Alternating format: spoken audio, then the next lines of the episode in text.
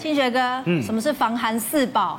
呃，小酒给，然后呢，姜母鸭，是吗？有，然后火锅，妈，我没空，不是羊肉乳，刚好四宝，不是，啊，不然是什么？这是心血管疾病宝，不是这样子，四宝就是像我们这后面的帽子、围巾，然后呢，衣服要过肚脐的长度的衣服，跟过脚踝的袜子。你这真的很像妈妈。哎，妈妈一定叫你我小孩每天上学，一定要穿这样才可以出去。真的吗？现在需要吗？需要，因为我小孩学校在山边，比较冷。对，但帽子可能没有办法，因为小孩戴不住。可是这个过肚脐这件事跟过脚踝这个一定要有。嗯嗯，所以一定要把那个头给它包起来，然后呢脖子把它包起来，然后脚呢御寒也要御起来，这样子。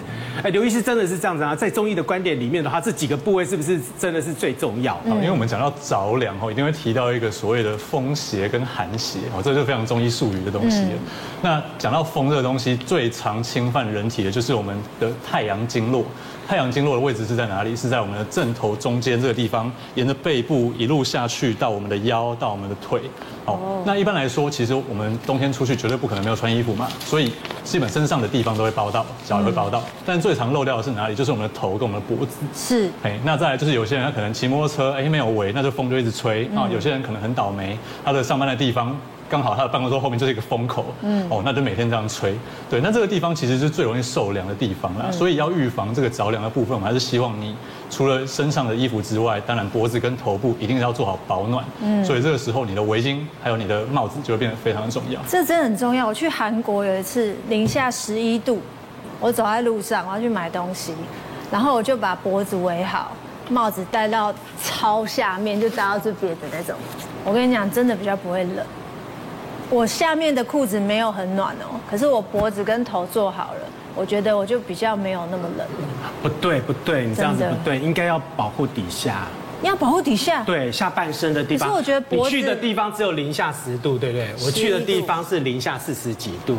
我在北边的漠河那个地方，你知道出去外面的时候，你只要待十五秒钟。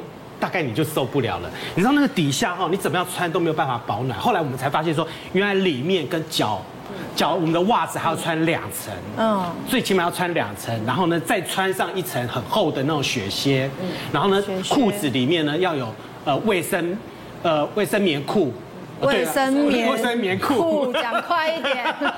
棉裤，然后呢，还有毛毛裤，嗯，然后整个全部都要把它包起来，不然的话呢，你带天寒地冻，大概完全受不了。但十一度可能可以，四十度好像真的太难了。四十度真的很难，你在外面的话呢是没有办法过活。真的，那那个瑞文姐怎么办？你平常怎么保暖？哦，因为我像我们平常的话，像现在大部分都是十度，主要白天二十度，然后晚上差不多十几度，都是十几度的温差，对不对？其实像。白天的话，一般上班族我就真的很建议所谓的洋葱穿法，以里面最轻薄为主哈，然后再慢慢的你再往外再搭呃厚一点的东西。这个时候如果说温度温差大的时候，你热的时候你把它脱掉，然后呢冷的时候把它穿起来。可是你知道有一个人有一种族群他很麻烦，就骑车族。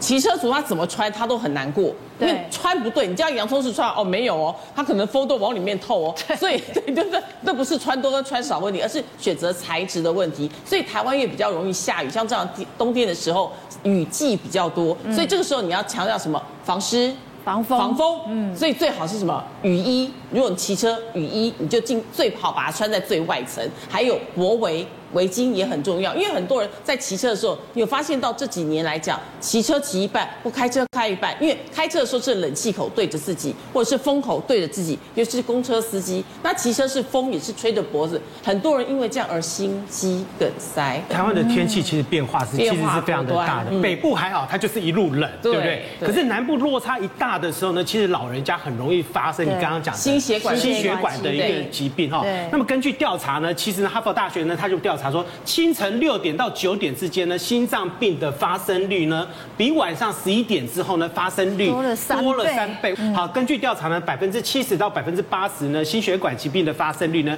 大部分真的就都是在早上的六到十点，就是刚起床的时候。这种心血管疾病的话呢，老人家的发生率的话，是不是都比较高？那年轻人是不是就不用不用特别注意？其实。对年轻人来讲，对老年人来讲，风险是一样的，哦，只是你撑得住撑不住而已哈。嗯，那因为其实我们老年人其实一般都更早起来，嗯，老年人有时候都大概四五点，四五点，四五点就起来了，对，所以起床的时候，一般我们建议就是说，你不要立刻把棉被一掀开，蹦就起来，嗯，你稍微赖一下小床还不错了，让你的身体，让你的呼吸去适应一下这个这个温度再起来。像我以往起床都棉被一掀蹦就起来了，现在不行，现在躺个五分钟再起来。目的就让你的身体适应一下哈。那起床以后，你是不是乒乒乓乓、乒乓就跑上跑去厕所呢？嗯，也不是这样哈。起床一起床的时候，第一件事情是我们要让你的呼吸的机制不要一下接触到冷空气。哦。那现在现在加大都要戴口罩嘛。其实老年人起来口罩蒙一下或者围巾披一下，不要让冷空气立刻进来，因为冷空气进来，它对于我们的心脏是个非常强烈的刺激。嗯。我们知道，不管是运动的猝死也好。或者是我们所谓心血管疾病也好，其实死亡的第一名不见得是心肌梗塞，嗯，而是心律不整。哦，心律不整，心律不整。那心律不整，它其实跟温度会有非常密切的关系。嗯，所以像我们在在天气冷的时候要做运动的人，我们的建议也是一样哈。嗯，你一定要足够的暖身。那一般来讲，我们把暖身、热身运动这个事情当做是一件事情，其实它是发生两件事情，一个是让身体温度提高，一个是拉筋。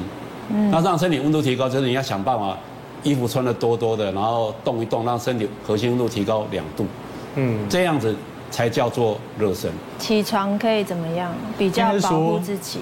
冬天这个部分哈，我们是希望就是内经讲的啦，冬三月早卧晚起，嗯，早早去睡觉，晚晚一点再起床。那多晚呢？必待日光。哦，所谓的必待日光就是希望，哎，老人家很多人都很早就起来嘛，可能都还清晨，都还没就是醒来了。但是我们希望你睡觉的时间可以拉到哦太阳出来的时候，哎，你再起来。那对我们来说，人体跟大自然一样，哦，就是在太阳出来的时候，其实是人体的阳气最开始微微要开始发起来的时候，这时候你要保护好它。哦，保护好它要怎么保护？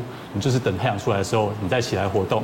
那如果还在床上的时候，所以他如果是三四点就已经醒来的话呢，继续躺在床上没有关系。是如刚刚叶医师所说的，哎，你在床上稍微活动一下，不要那么快把棉被拉开。哦，你可以在床上做点伸展，或者做一些调息。有些人练气功，他们可能就是起床的时候会有一个起床的要练的功，哦，那让气走一遍这样子。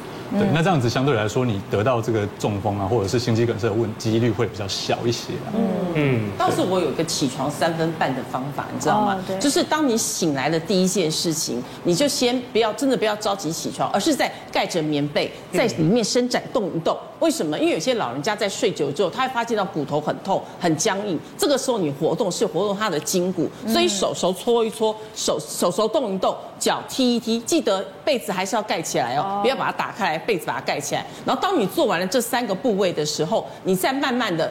最好就是呃，你的床头或旁边有个小围巾或口罩，你先把它围起来，口罩戴起来。因为很多人是因为冷空气进去，不要忘了血管是热胀冷缩的道理，对所以你一遇冷，它就会缩起来了。那有一些血血管比较脆弱的人，这个时候就可能会开始血大量冲过去，它冲破冲破它的血管，而造成了中风。所以这个时候你要把脖围把它围起来。这边有没有？我们有个风池穴，还有我们这边的脖围，把它稍微揉一揉，揉暖了之后呢，侧身起来。